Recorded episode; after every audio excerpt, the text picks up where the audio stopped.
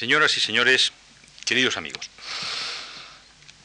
acabamos de inaugurar en la Fundación Juan Marc, como todos ustedes saben, una bella exposición relativa a los decorados y figurines que Picasso preparó para el estreno del sombrero de tres picos en Londres en el año 19, en el célebre ballet que montó Sergio de Aguilef. La exposición tiene en sí misma un gran interés desde diversas perspectivas, ya que reúne muchos dibujos originales de Picasso, figurines, programas, fotografías, etc., que al menos a nuestro juicio la hacen digna de ser visitada. Pero le falta la exposición, que insisto, está centrada sobre todo en la colaboración de Pablo Picasso, le falta, digo, una mayor información sobre la obra de don Manuel de Falla, El sombrero de tres picos, que pueda permitir al público completar la imagen que la exposición ofrece. Con esta finalidad hemos preparado un ciclo de conferencias y otro de conciertos que vienen a sumarse a la propia exposición. La ocasión, creemos, vale la pena, ya que el estreno del sombrero de tres picos y la colaboración de Falla y Picasso significaron en su momento una aportación significativa al mundo cultural europeo por parte de la entonces más joven y moderna cultura española. Era un poco, como don Manuel Lazaña acertó a escribir cuando vio el sombrero de tres picos en París en el año 20, una ruptura firme con el tipo de truculentas españoladas, decía don Manuel, a las que hasta entonces estábamos acostumbrados a poner ante los ojos europeos. El ciclo de conferencias que he anunciado comienza hoy y se desarrollará los martes y jueves de esta semana y de la próxima. Hablarán en ellas Antonio Gallego, Delfín Colomé, Julián Gallego y Jesús Rubio, cada uno en materias de su especialidad, bajo el rótulo general Cuatro lecciones sobre el sombrero de tres picos. Por su parte, el ciclo de conciertos empezará mañana miércoles y continuará los dos miércoles siguientes, esto es, los días 12, 19 y 26.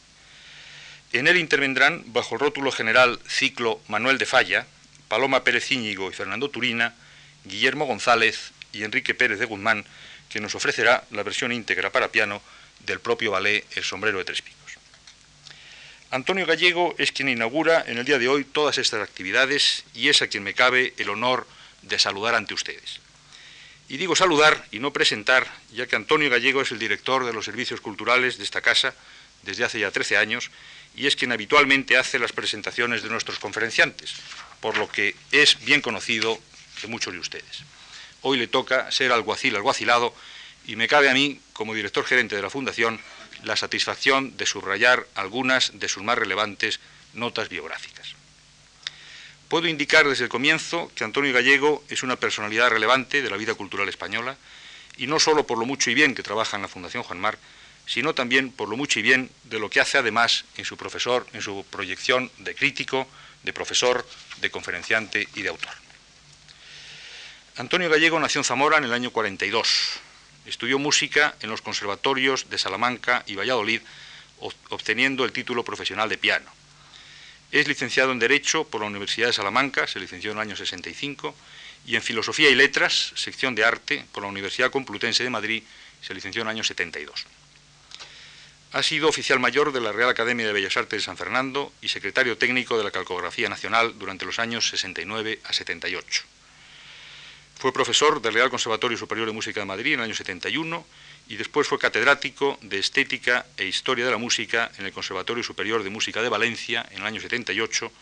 y es en la actualidad catedrático de Musicología del Real Conservatorio Superior de Música de Madrid.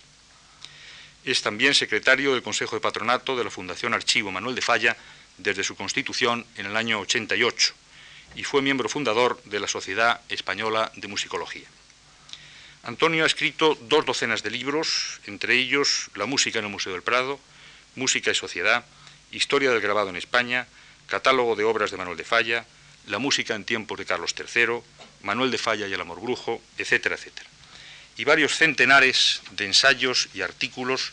publicados tanto en libros, en libros colectivos y revistas especializadas como en la prensa periódica, en los diarios de Madrid, Cambio 16, Ya, ABC, El Sol, etcétera.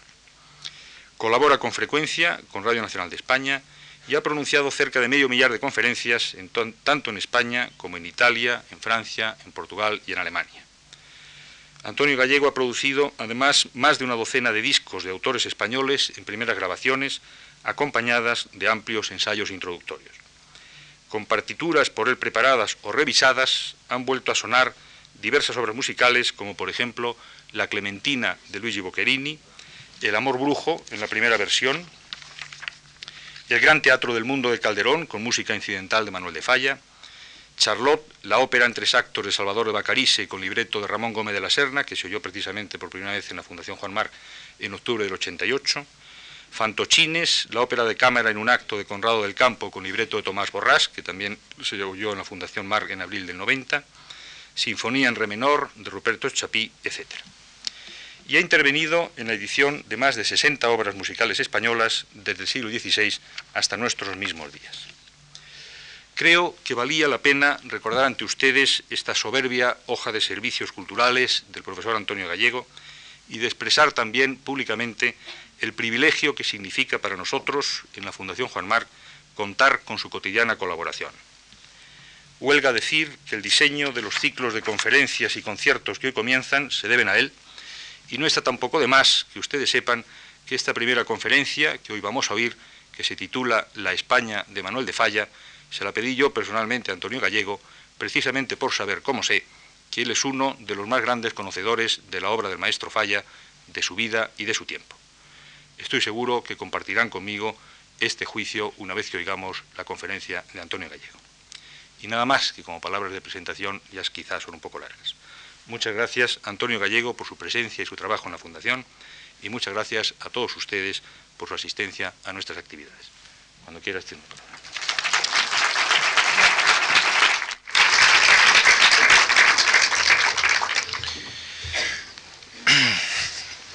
soy yo el agradecido y soy yo el,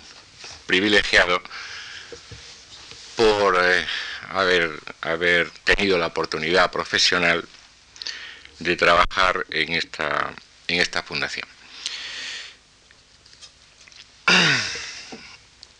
En el prólogo de su cantata escénica Atlántida, Falla canta a España con versos catalanes de Jacinto Verdaguer. ¿Ves esa mar que abraza de polo a polo el orbe? Antaño fue de alegres espérides el huerto. Aún arroja el teide esquirlas de su escombro, bramando como un monstruo en un campo de muerte. Y tras lamentarse por el continente sumergido, falla, es decir, falla y Verdaguer, estoy citando la versión eh, castellana de Pere Guinferrer, se pregunta con gravedad, perdida ya la alegría, pero de ninguna manera la esperanza. ¿Quién te salva a ti, nido de naciones iberas? ¿Quién, oh joven España, te guarda si el navío al que amarras tu góndola se hunde resquebrajado? Atlántida, como ustedes bien saben, es la última obra de Falla y quedó inconclusa. La primera de que tenemos noticia, probablemente un mero proyecto de niñez, era una ópera seria sobre un romance histórico del duque de Rivas, el conde de Villamediana. En medio, y durante más de medio siglo, Manuel de Falla consiguió transmitir al mundo una imagen musical española que aunque no barrió por completo todos los tópicos que sobre nosotros corren, al menos supuso una alternativa más auténtica y en algunos eh, casos no menos popular pieza indiscutible de esta nueva imagen hispánica es precisamente el sombrero de tres picos,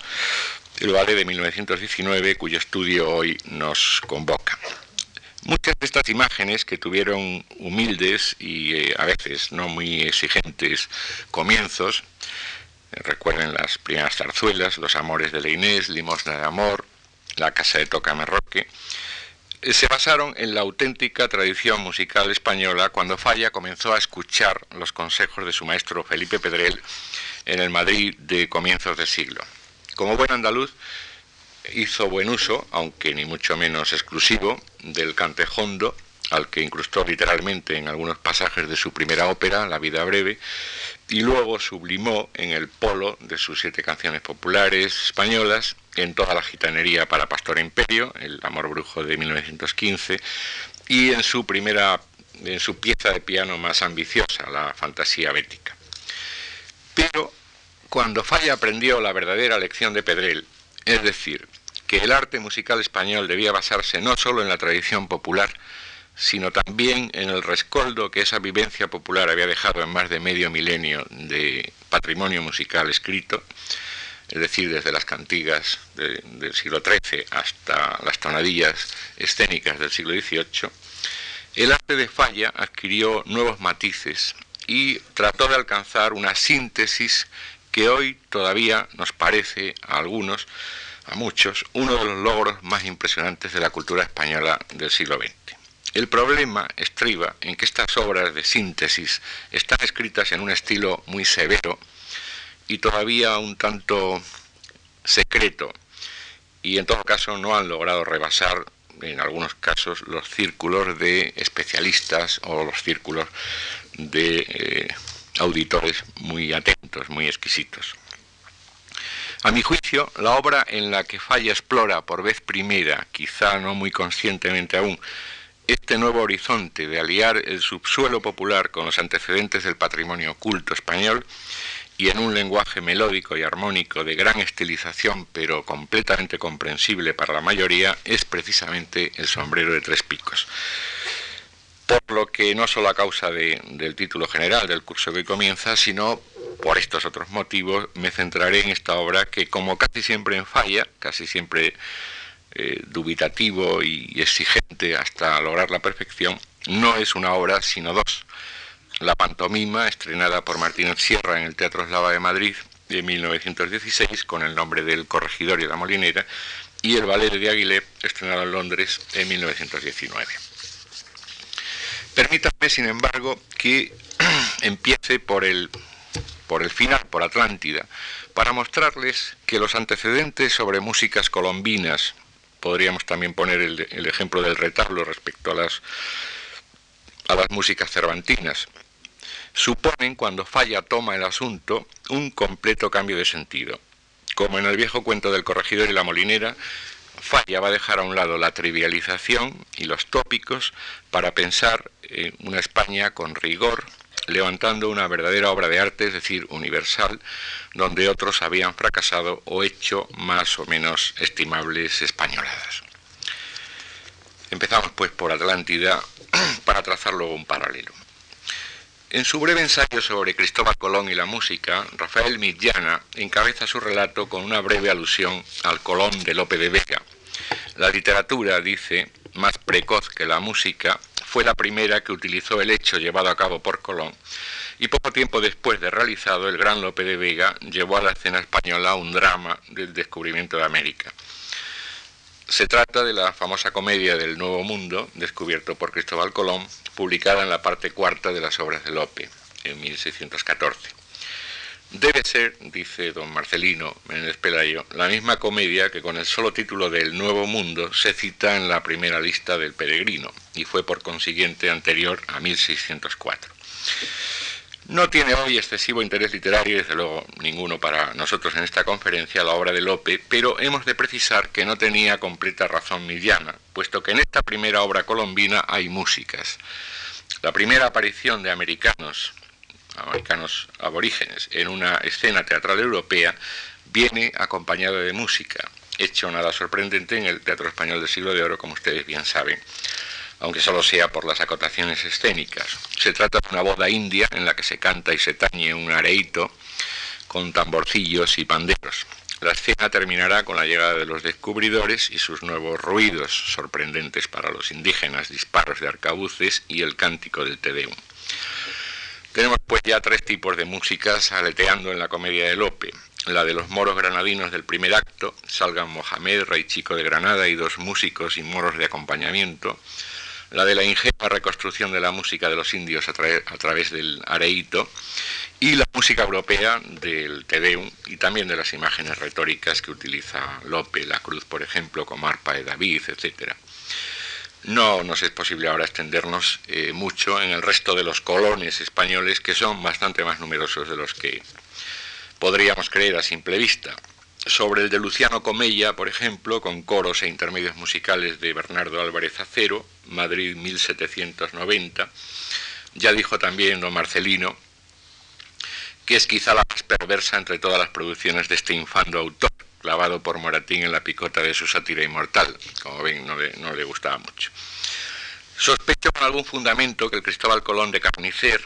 y un libretista anónimo es muy cercano al libreto que, Felice, Felice Romani trazó para la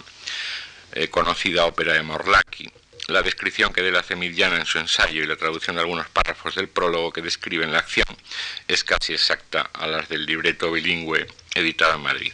El asunto de este drama se ha tomado del tercer viaje de Cristóbal Colón cuando, arrojado por la tempestad a la Jamaica, olvidado del universo y amenazado por pueblos feroces, tuvo que luchar con los elementos, con la perfidia de sus huéspedes y con el desaliento de sus compañeros. Su indomable constancia triunfó de todos estos obstáculos. Nótese, por cierto, la similitud del nombre del cacique de Haití, Zamoro, con el de uno de los capi di tribu peruviane del libreto de Salvatore Camarano para el Alchira de Verdi, y como en ambas, aunque en época y con final distinto, se subraya convenientemente la superioridad moral europea sobre los pueblos salvajes y feroces. También parece inspirarse en el libreto de Romani, si no es literalmente el mismo, otro Cristóbal Colón con música esta vez de Don Ventura La Madrid, estrenado en Sevilla en 1839. Son muchas las obras colombinas que tanto con música como sin ellas se estrenaron en España a lo largo del XIX. Colón y el judío errante, fantasía dramática en dos actos y en verso de Eugenio Sánchez Fuentes, Cristóbal Colón, drama, histórico en cuatro actos y en verso de Pablo Avecilla, etcétera, etcétera el drama lírico de José Campo Arana con música de Antonio Llanos titulado Tierra, estrenado en un acto en 1879 y que fue ampliado a tres actos en 1892 con motivo del cuarto centenario. Pues bien, estoy absolutamente convencido que ninguno de estos antecedentes americanos, americanistas, tuvo la menor importancia en la elección de Manuel de Falla, ya en su etapa de madurez, del asunto de Atlántida como coronación de toda su obra. Creo más bien que de haber un influjo debemos buscarlo en la trilogía de Víctor Balaguer titulada Los Pirineos, a la que el maestro de falla, Felipe Pedrel, puso música. En 1891 hubo dos publicaciones interesantes a, este, a estos efectos. La del texto del escritor, en catalán, con traducción en prosa castellana hecha por el mismo autor, y la del célebre folleto de Pedrel titulado Por nuestra música, que se ha constituido a, lo largo del tiempo en una especie de manifiesto del nacionalismo eh, musical español, pero que en realidad era una mera explicación y análisis y defensa también de su trabajo musical sobre la obra de Balaguer, de su ópera Los Pirineos. En una aplaudida, por lo que dice la prensa, eh, sesión del Ateneo de Madrid de 1897, eh, sendos discursos de Segismundo Moret, de Gabriel Rodríguez y de algunos otros, se leyó una traducción al castellano del prólogo y se cantaron varias escenas, el coro de monjes, el serventecio del trovador Ricard, la canción de la estrella, la corte de amor, etc. He demostrado en otro sitio cómo don Manuel de Falla trabajaría luego sobre eh, estos mismos episodios de la música de los Pirineos aunque no me consta que Falla, que entonces vivía en Madrid, asistiera a esta, a esta sesión. Las consecuencias, sin embargo, tardarían en llegar. En su escrito necrológico sobre Felipe Pedrel, publicado en la Revue Musical de París en febrero de 1923, leemos ya una cerrada defensa de Falla, tanto de la partitura de los Pirineos como del folleto por nuestra música. Cuatro años después, 1927, está ya proyectando Atlántida, adaptando y complementando el poema de Mosén Jacinto Verdaguer. Tras el prólogo, Atlántida sumergida, la primera parte del oratorio cantata se titula precisamente El incendio de los Pirineos. Hay muchas más similitudes, aparte del idioma catalán en el que ambas obras, la de Balaguer y la de, y la de Verdaguer, fueron escritas. Ambas son apologías nacionalistas y por lo tanto ambas tratan de retrotraerse a, a las raíces para apoyar un impulso que conduce a un gran momento de exaltación nacional. En el caso de los Pirineos es la expansión catalana hacia el Mediterráneo. En realidad mm, habría que precisar la del Reino de Aragón, de ahí el canto de aragoneses y catalanes, Levantemos la patria, que se escucha ya en el mismo prólogo. uno de los momentos culminantes anteriores a la eh, batalla final, a la apoteosis eh, final, la batalla de Panisars, eh, que afirmó la libertad de los Pirineos y aseguró la independencia de la corona de Aragón, no sé si ha conocido a los músicos por otra, por otra ópera, la ópera de Verdi, Las Vísperas Sicilianas. Pues bien, Atlántida, en la visión del gaditano Falla, superpuesta a la del catalán Verdaguer, es unificado ya el país por los reyes católicos, y recuerden que la reina Isabel canta en la, en la cantata con preciosa, enorme delicadeza, eh, unificado ya el país, digo, es una obra netamente española. Va mucho más atrás en la búsqueda de raíces, sumerge incluso en, la mitología e incluso en la arqueología. Hay que insertarla, diría yo, en la búsqueda inconsciente de toda la Europa de entreguerras, a punto de, sumergirse en la depresión del, del 29 y en pleno ciclo de crecimiento de los totalitarismos, eh, en la búsqueda de un continente sumergido que equivaliera al descubrimiento de una, de una esperanza colectiva. La Atlántida, dice Falla, existía dentro de mí desde los años de la infancia. En Cádiz, mi ciudad natal, se me ofrecía el Atlántico a través de las columnas de Hércules y mi imaginación volaba hacia el más bello jardín de las Hespérides. Sobre este pasado imaginario se proyecta como consecuencia el sueño americano, la expansión de las Españas unidas hacia el Nuevo Mundo. Atlántida, la de Falla, es una obra inconclusa, como bien saben ustedes, inconclusa en libreto y en música, tal como nos ha llegado hasta nosotros, terminada por Ernesto Halpter, Atlántida lo que nos propone es una utopía, es una obra hispanoamericana que termina justo cuando todos los hijos de Iberia están en el mar camino del nuevo mundo. No hay pues eh, confrontación, o como se ha dicho en, en estos últimos tiempos, con algún eufemismo, encuentro. El nuevo mundo es sobre todo una inmensa esperanza, una agria, severa, pero rotunda afirmación en el destino de España. Hay que situar también Atlántida, por supuesto, en la onda de las preocupaciones religiosas que justificaban el descubrimiento, aspecto este bien estudiado, por cierto, por mi maestro Federico Sopeño. De aquí que su género escénico no sea la ópera, sino una especie de oratorio cantata que hemos de conectar también con la nueva lectura que de los viejos autos sacramentales se hacía en la Europa de los años 20, en el Festival de Salzburgo en concreto. No hay un verdadero descubrimiento americano en las músicas que sobre este asunto han subido a los escenarios españoles, me imagino que tampoco en los europeos. Ni libretistas ni compositores hicieron verdaderos esfuerzos por hacer una América verosímil, dejando el caso de Lope al margen por atípico y quizá también por primerizo.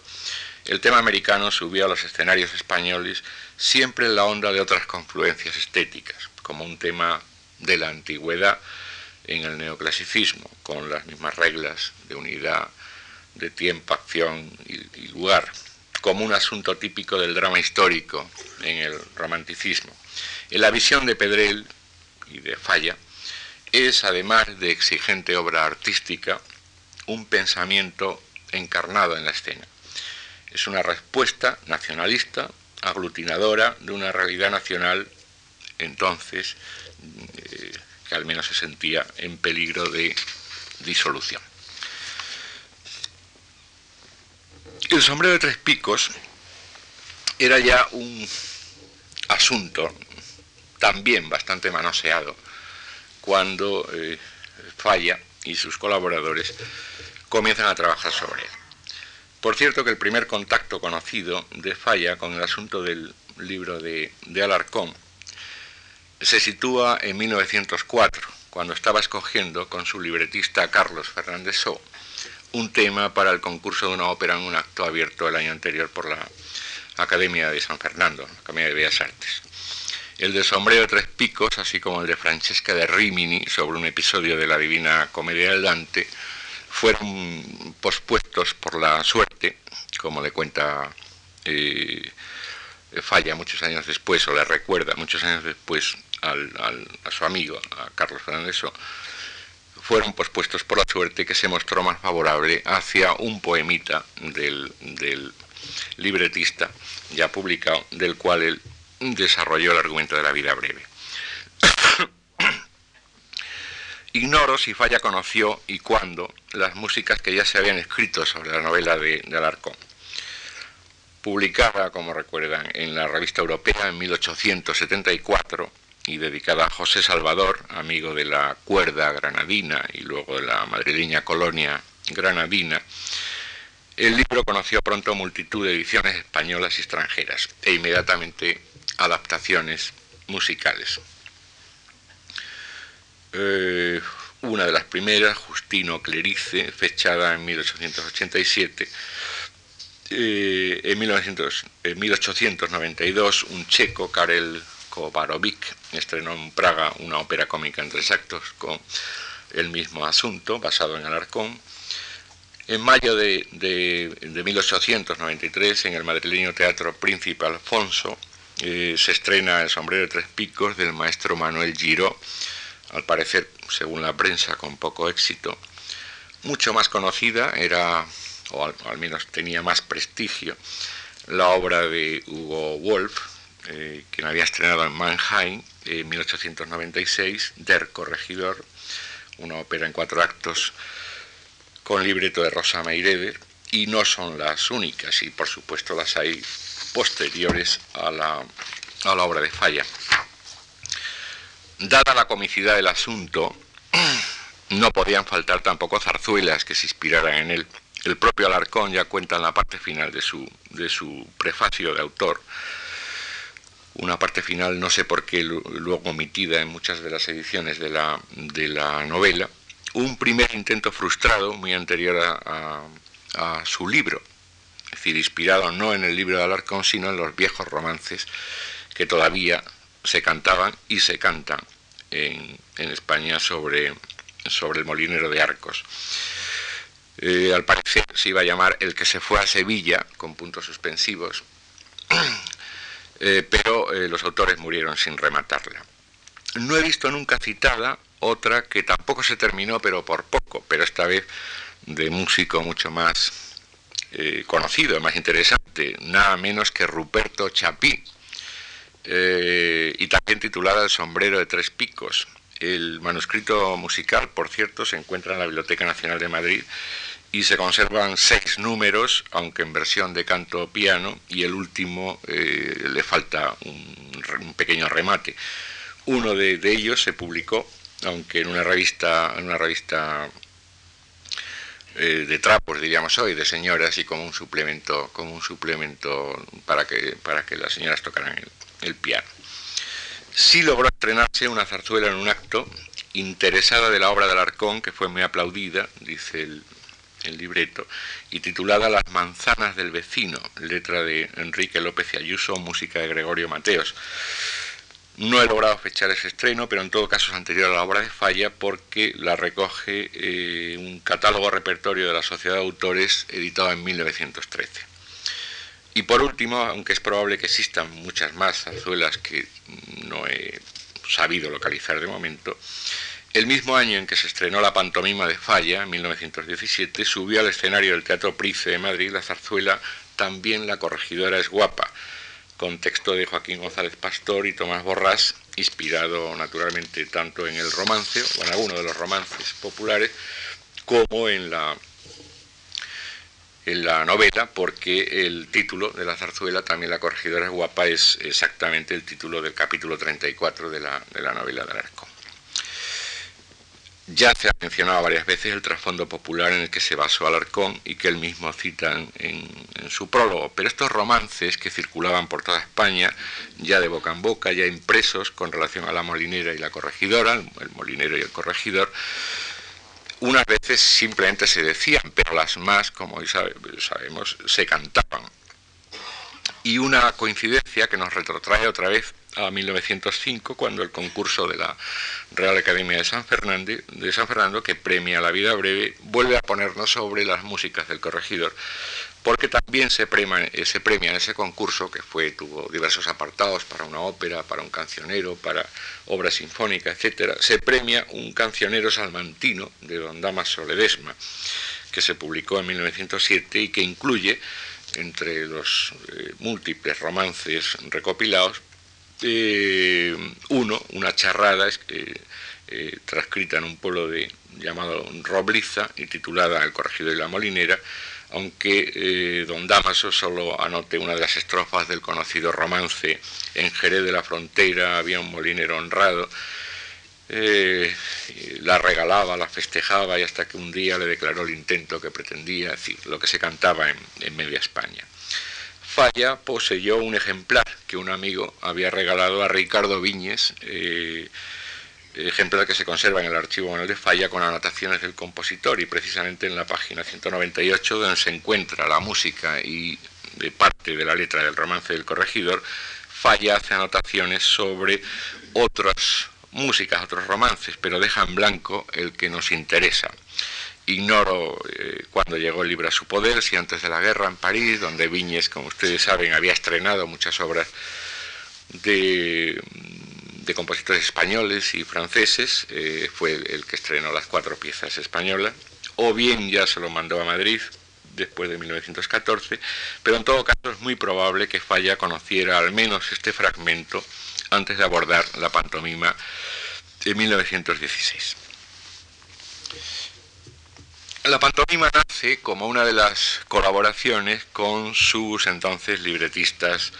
y más que libretistas, eh, amigos personales, el, matrimonio Martínez Sierra. Habían ya estrenado, nada más llegar de París, muy pocos meses después, eh, La Gitanería en un acto titulado El Amor Brujo, en el Teatro Lara, en abril de 1915, e inmediatamente están eh, proyectando nuevas cosas. En junio de ese mismo año, de 1915, María Lejárraga, que como ustedes saben es la verdadera escritora de la razón social Gregorio Martínez Sierra, eh, propuso a Falla planear para usted un acto optimista y alegre que sepa a tierra, a pan y a manzanilla y que dé una burrada de dinero, como diría el maestro Turina. Eh, no sé a qué obra se refieren o si fue simplemente un... Pero probablemente estamos ante la primera idea que nos conduce al asunto del corregidor y la molinera.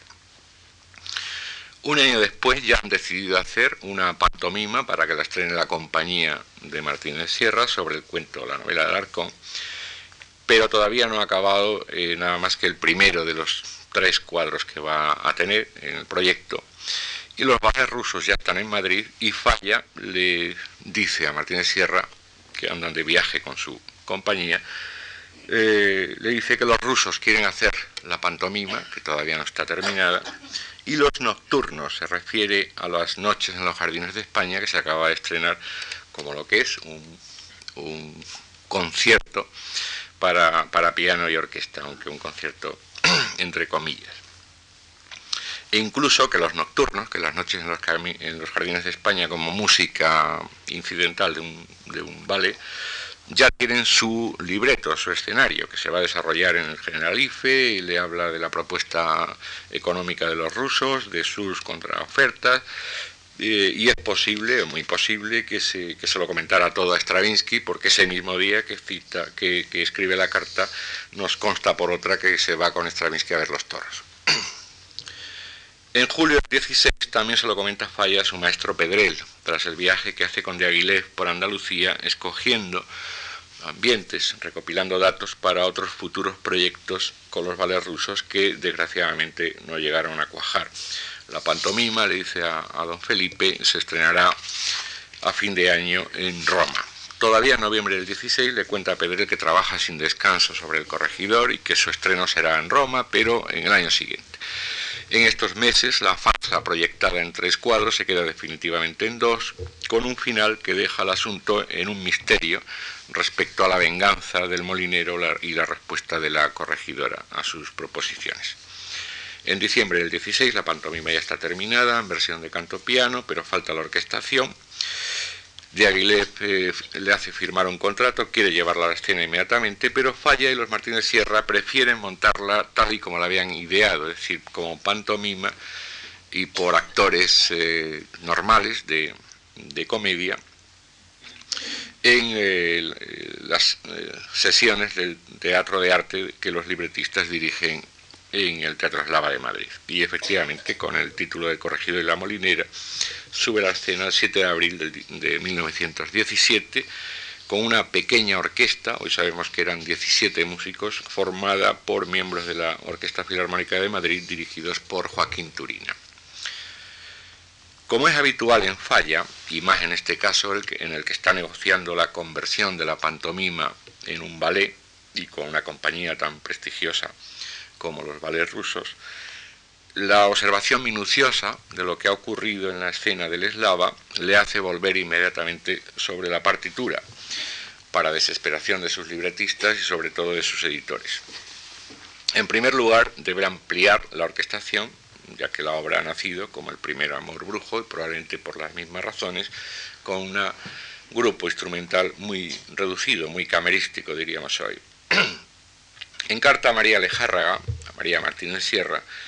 del 8 de junio del 17, Falla le explica que tendrá que hacer importantes modificaciones en el segundo cuadro del, del corregidor para que resulte más coreográfico. Me parecen acertadísimas, le dice, y tanto que no me importa ponerme de nuevo al trabajo. Habrá, por tanto, dos versiones. La original, que queda como está para las compañías de comedia, es decir, la farsa, pantomímica y la coreográfica, es decir, el ballet, que será para los rusos. Lo único cierto es que tendré que hacer un largo final desarrollando la escena de la paliza y hasta tal vez dando cabida en ella al molinero,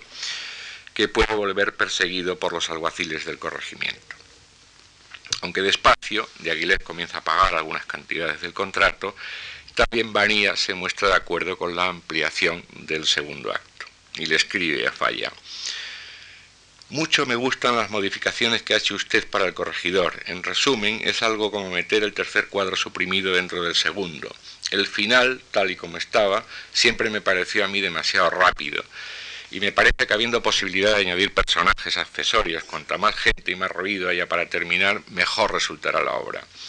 Figúrese usted lo que siento no oír ese deslumbrador manteamiento final, yo que me perezco por la música dinámica. Lo que falta es que no deje usted estrenar la obra al guarro de Diaghilev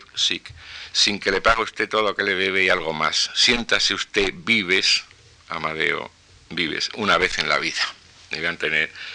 sus claves los dos, los dos escritores de carta, los dos colaboradores. Ese mismo día, Falla escribe una amplia carta a María en la que le discute sus ideas sobre la guerra, sobre la gente en general, una carta muy interesante. Nos interesan ahora especialmente las noticias sobre el corregidor y las dificultades que sigue teniendo para cobrar con de Aguilé, que no debía ser, no debía soltar el dinero con, con demasiada facilidad. Además del final, tengo que modificar no pocas cosas del segundo cuadro. Y a esto es lo que quería llegar. El diálogo musical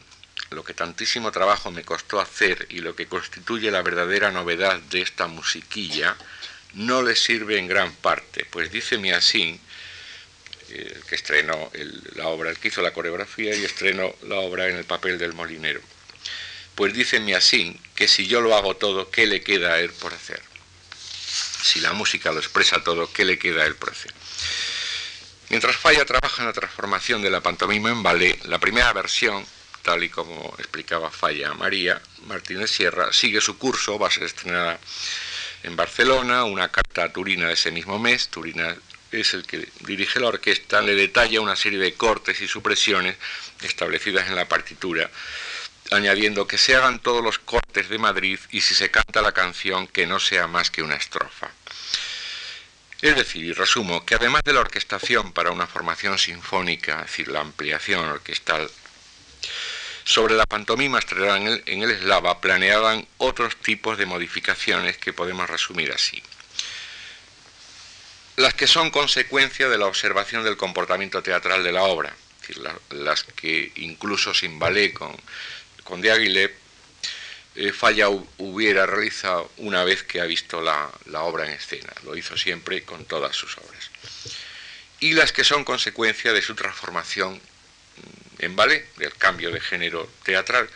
Eh, el ballet requiere, como ya hemos visto que le pedían los rusos, un menor diálogo musical, es decir, un menor descriptivismo, un menor naturalismo, un mayor sentido de la danza. Aunque ambos tipos de modificaciones se dan en las dos partes de la, obra, resumiendo mucho la cuestión, podríamos concluir que las modificaciones del primer tipo, es decir, las que, las que son consecuencia de, haber visto la obra en escena y haber visto su comportamiento, se dan o predominan en la primera parte. Eh, mientras que las eh, segundas, las de su cambio de género teatral, son las que obligaron a reformar muy ampliamente la segunda parte con el eje obligado de la inclusión de una danza del molinero, la célebre farruca, para mí así, puesto que la molinera tenía una danza, el fandango, en la primera parte y no era justo que eh, dos estrellas tuviera una, un aria, una romanza, una, una danza y la otra no. Otra, otra danza para el corregidor y el nuevo final, la apoteosis basada en la jota, pero con el punto de mira, es el manteamiento del corregidor, en una muy conocida pintura goyesca, es decir, folclore y tradición popular unidos en el final de la obra. En otro sitio he estudiado con más pormenores, si alguno está interesado, pues le puedo dirigir a esa publicación, he estudiado, digo, más minuciosamente estas modificaciones entre la farsa pantomímica del 17 y el ballet del 19. Pero solo voy a detenerme en el comienzo, es decir, la introducción, la célebre tocata, porque tiene ya mucho que ver con la exposición que tenemos arriba, es decir, con la intervención de Picasso. Y porque además, no, no quiero ocultarlo, refuerza la idea que vengo sosteniendo de el, Sombrero de Tres Picos como eh, la primera obra en la que Falla ensaya una labor de síntesis entre lo popular y lo oculto. Se ha repetido múltiples veces que la tocata de introducción al ballet fue escrita por Falla en los días anteriores al estreno en Londres y para que el público pudiera admirar con más comodidad el telón pintado por Picasso. Las partituras conservadas así parecen corroborarlo, es decir, las partituras no contienen la introducción y en cambio la introducción aparece en un papel suelto que se manda al editor al hacer la edición. Sin embargo, una detallada descripción del estreno de la pantomima en el Teatro Eslava, debida a Adolfo Salazar, buen amigo de Falla, además de excelente crítico, nos proporciona un dato insospechado, o para mí al menos inestimable. Sigamos la acción musical. Una fanfarria nos avisa, como en los misterios medievales, que la acción va a comenzar, dice Salazar. Y efectivamente, al comenzar la obra y luego el segundo cuadro, según Salazar, volvió a sonar la fanfarria con que se abrió el primero, si esto fue así, y no tenemos ningún motivo para dudarlo, hay que precisar algunas cuestiones. En primer lugar, que no será la única vez que tal cosa ocurra en la obra de Falla. Cuando El amor brujo era interpretado por la Orquesta Bética de Cámara a las órdenes de Ernesto Halfter en 1923-24, antes de su estreno como ballet, también se reclamaba la atención del público con una fanfarria, como tuve ocasión de, leer en la correspondencia entre Ernesto y don Manuel, y le pregunté a Ernesto Halpter antes de, antes de morir y me lo confirmó. lo mismo ocurrirá, pero esta vez constando ya en la partitura, en el retablo de Mese Pedro, que empieza con una fantástica fanfarria, y también en los dos autos sacramentales sobre Calderón y sobre Lope de Vega. En segundo lugar, es presumible que la tocata inicial del tricornio fuera ya utilizada en el corregidor o una parecida. Lo que cambió y posiblemente para esta finalidad tradicionalmente ligada al telón de Picasso fue la inclusión de la segunda estrofa cantada en el segundo cuadro de la pantomima, que ya había sido suprimida de la misma si hacemos caso, si recuerdan ustedes la carta mm, ya citada de Falla a Turina cuando se va a estrenar en Barcelona.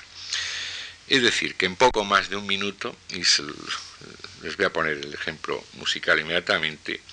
tenemos una preciosa síntesis en el pórtico mismo del, del tricornio, del sombrero de tres picos, de lo culto, porque la fanfarria procede de la tradición culta,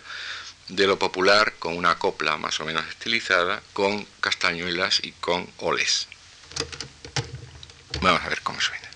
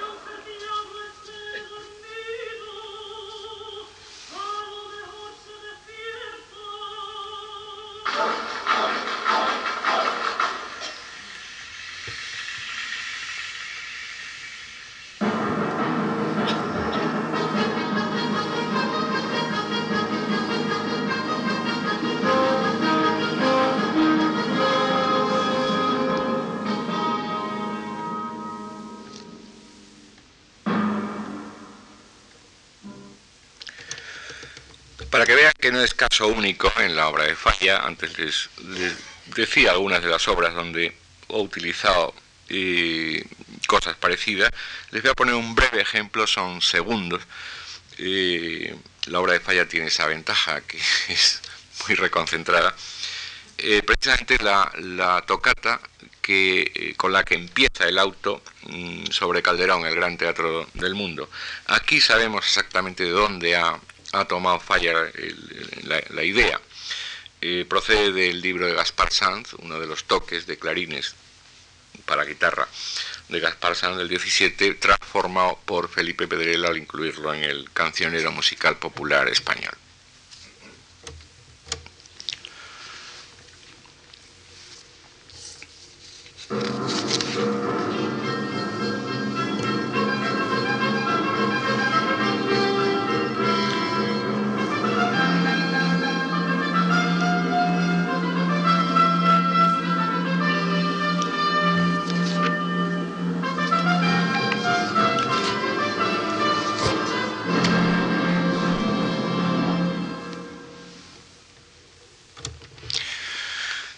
Sanz Pedrel falla eh, para rememorar un auto de, Calderón.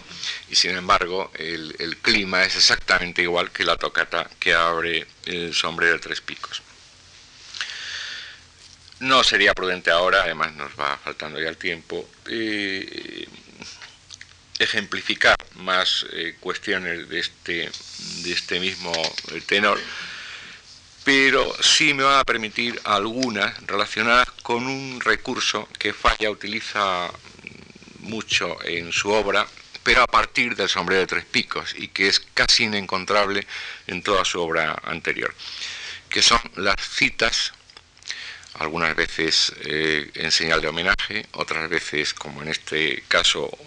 humorísticas, aunque toda cita de alguna manera es un homenaje implícito las citas con las que va a sembrar toda su obra, haciendo guiños eh, culturales al que sepa entenderlas.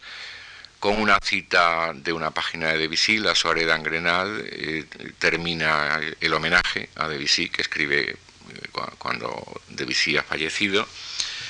con una cita de la segunda, de la sonata para piano de Paul Dicá, escribirá muchos años después también el homenaje y en recuerdo a cómo le acogió Dicá en París cuando llegó al año 7. Es decir, es una, es una manera de trabajar de falla, pero que por primera vez podemos documentar y de una manera creo que bastante graciosa en el, en el eh, sombrero de tres picos. Mm, son tantas que nos darían lugar pues para toda una sesión comparando las de la primera versión, las de la segunda, los originales y las transformaciones. Naturalmente que las hay de todo tipo, de toda, de, toda procedencia, zarzuelas célebres, canciones eh, canallas del folclore eh, urbano, pero que todo el mundo entonces conoce y saben a qué se refiere, con el capotín, tin, tin, tin, que esta noche va a llover,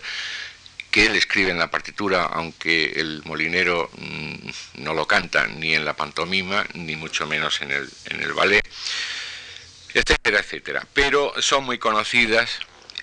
las, eh, las relacionadas con Beethoven. La llamada del destino nos conduce a la quinta sinfonía. Los golpes en la puerta del molinero por parte de los alguaciles, cuando van a buscarle para quitarle en medio y dejarle el, terreno abonado para que seduzca a la molinera, pues naturalmente le, llevan a esta llamada del destino que un tanto abusivamente se había colocado en el eh, movimiento inicial de la quinta sinfonía de Beethoven. Esta es una cita que se reconoce muy bien en el ballet porque apenas fue transformada en la, en, la nueva orquestación. Véanla en todo caso en, en la farsa, en el corregidor y la molinera, que es menos conocida.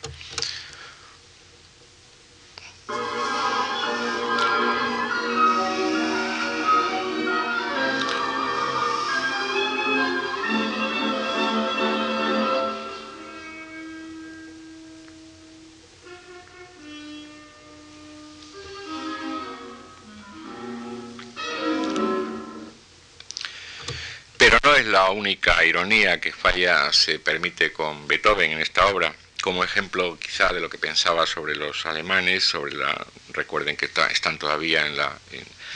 en, los años de la Primera Guerra Mundial, sobre la música romántica alemana en, general y su, eh, eh, su idea del desarrollo musical que está en todo caso en las antípodas de los intereses musicales de, de Falla. Así, por ejemplo, y esta es muy poco conocida porque en el ballet, aunque queda un pequeño rastro, no se entiende sin el antecedente de la farsa, cuando el molinero, ante la aparente evidencia de que su mujer le ha, le ha engañado,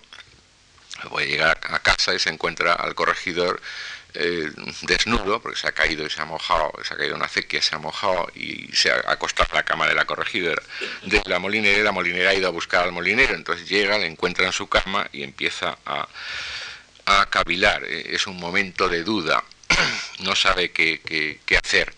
Y para expresar este, este momento de duda, a, a, Falla no se le ocurre más que ese comienzo del último movimiento de la primera sinfonía de Beethoven, donde también parece que antes de entrar en el rondo final,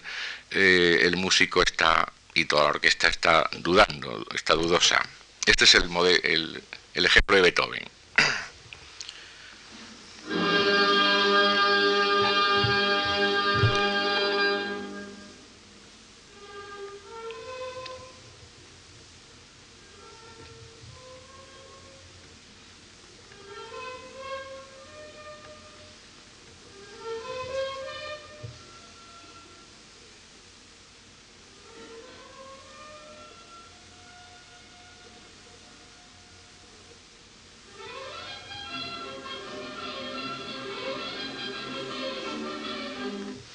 Etcétera. Y este es el, el corregidor.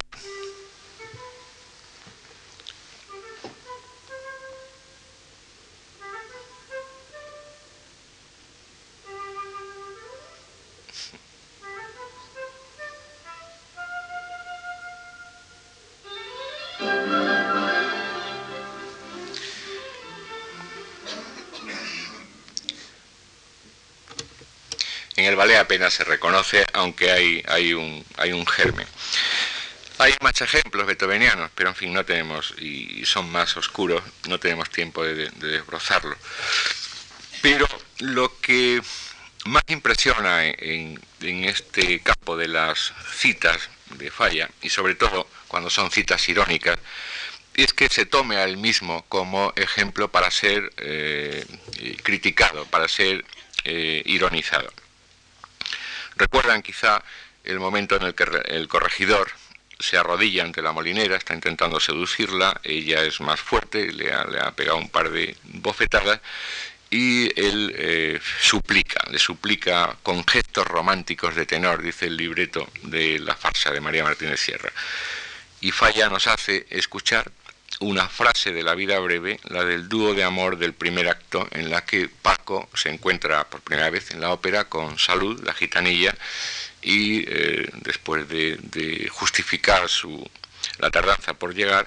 le, dice, por ti yo desprecio las galas del mundo, etcétera, etcétera. El mismo eh, Adolfo Salazar, para quien esta frase no pasó desapercibida, la describió en esa cita, eh, en esa crítica a la que antes aludía, mm, como una frase straussiana quijotesca, aludiendo sin duda al poema sinfónico sobre Don Quijote de Richard Strauss, pero no tiene nada que ver, es eh, de nuevo eh, un, rasgo irónico, pero esta vez con sí mismo como, como eh, ironizado. Este es el momento en el que se canta la frase en la, en la ópera, en la vida breve. Es el dúo del acto primero.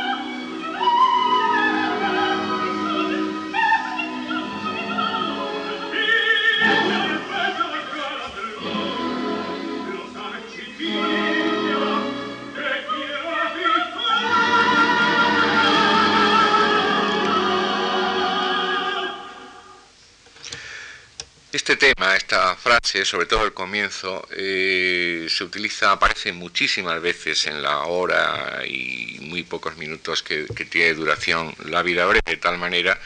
que es uno de los ejes estructurales eh, melódicos de la obra. Les voy a poner algunos brevísimos momentos donde vuelve a aparecer constantemente y verán que llega hasta la misma muerte de la protagonista, no es ninguna broma, es, el, tema verdaderamente serio de la, de la obra. Aquí aparece ya en el, en el cuadro segundo.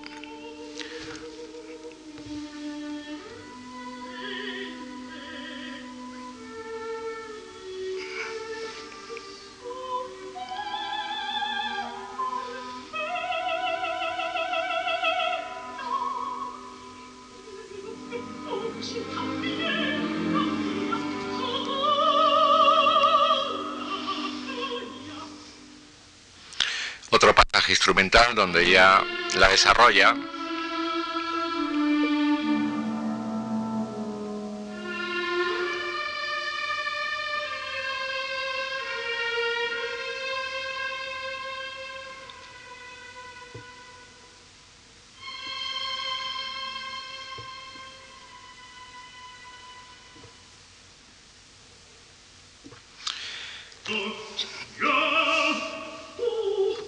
Esta es la escena final de la, de la obra. Él niega que haya, que haya sido amante suyo y ella se muere de pena simplemente porque él, no, no reconoce el amor que habían tenido. Y se muere con esta melodía.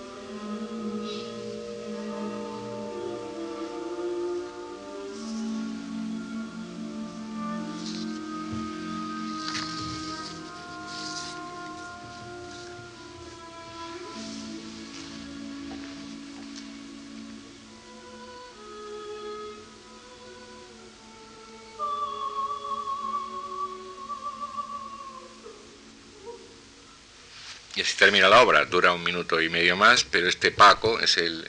último suspiro de la pobre, de la pobre gitanilla. Vean ahora aparecer este mismo tema, pero eh, eh, transformado en autoironía en el corregidor, en la farsa.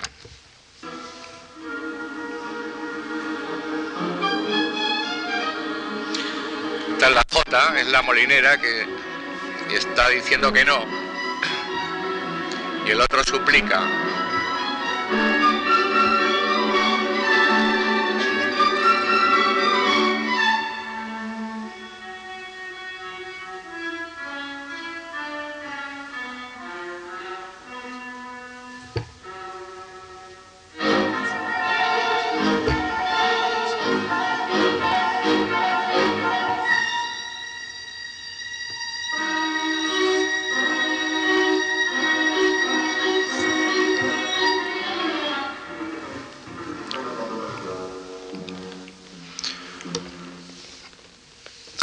También en el, en el ballet final, aunque con una orquestación más, más suntuosa y también eh, menos explícito, pero tota-, totalmente inteligible.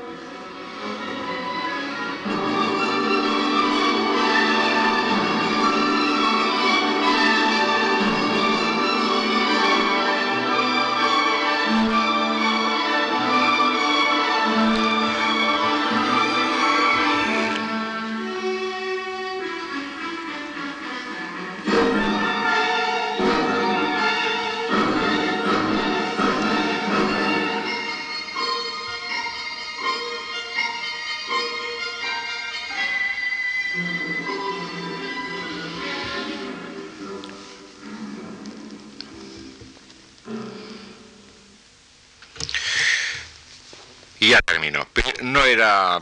de ningún modo la reivindicación de esta primera versión del sombrero de tres picos, la farsa, el corregido y la molinera, lo que quería mm, transmitirles hoy, sino un poco mostrarles el, revés de un tapiz eh, que todos admiramos, tan fácil a primera vista, pero que está muy sólidamente trabajado, como ustedes han podido observar en estos poquísimos ejemplos. La España que en él se retrata musicalmente es a la vez popular y culta, un país que asume su propia historia y que resuelve sus eh, inevitables conflictos, no a garrotazos, como en la pintura negra de Goya, sino con humor, con astucia, con picardía, una España alegre, sensual, donde las cosas ocurren con normalidad, no la España negra, la España triste de la leyenda, no la España de inquisidores tremebundos, de bandidos, de chulos, de toreros, de prostitutas, que habían puesto de moda la ópera romántica. A veces y en eso estriba precisamente el, daño con enorme talento musical por parte de algunos autores. No hay más que recordar el Don Carlos de Verdi o Carmen de, de Bizet. Una España donde el buen gusto no es patrimonio de nadie, sino aspiración de todos, de molineros y corregidores. Una España idealizada, naturalmente. Hecha en un crisol donde se han amalgamado con enorme talento, con mucho esfuerzo, romances viejos y seguidillas, toques de clarines de la caballería con fandangos, farrucas con danzas cortesanas, eh, y en la que un mirlo da la hora con tanta precisión como un reloj de cuco, pero con mucha más libertad. Una España desconocida, como escribió don Manuel Azaña y nos recordaba don José Luis Juste al comienzo de, este acto, que cuando veo el, ballet y harto distante, por fortuna, de la España que suelen presentarnos en truculentas españoladas de Music Hall, a uno y otro lado de los Pirineos, eh, dijo que estaba hecha por un español de talento, cuidadoso de su dignidad, exactamente informado, dueño de su técnica. Una España en suma con la que siempre hemos soñado esta España.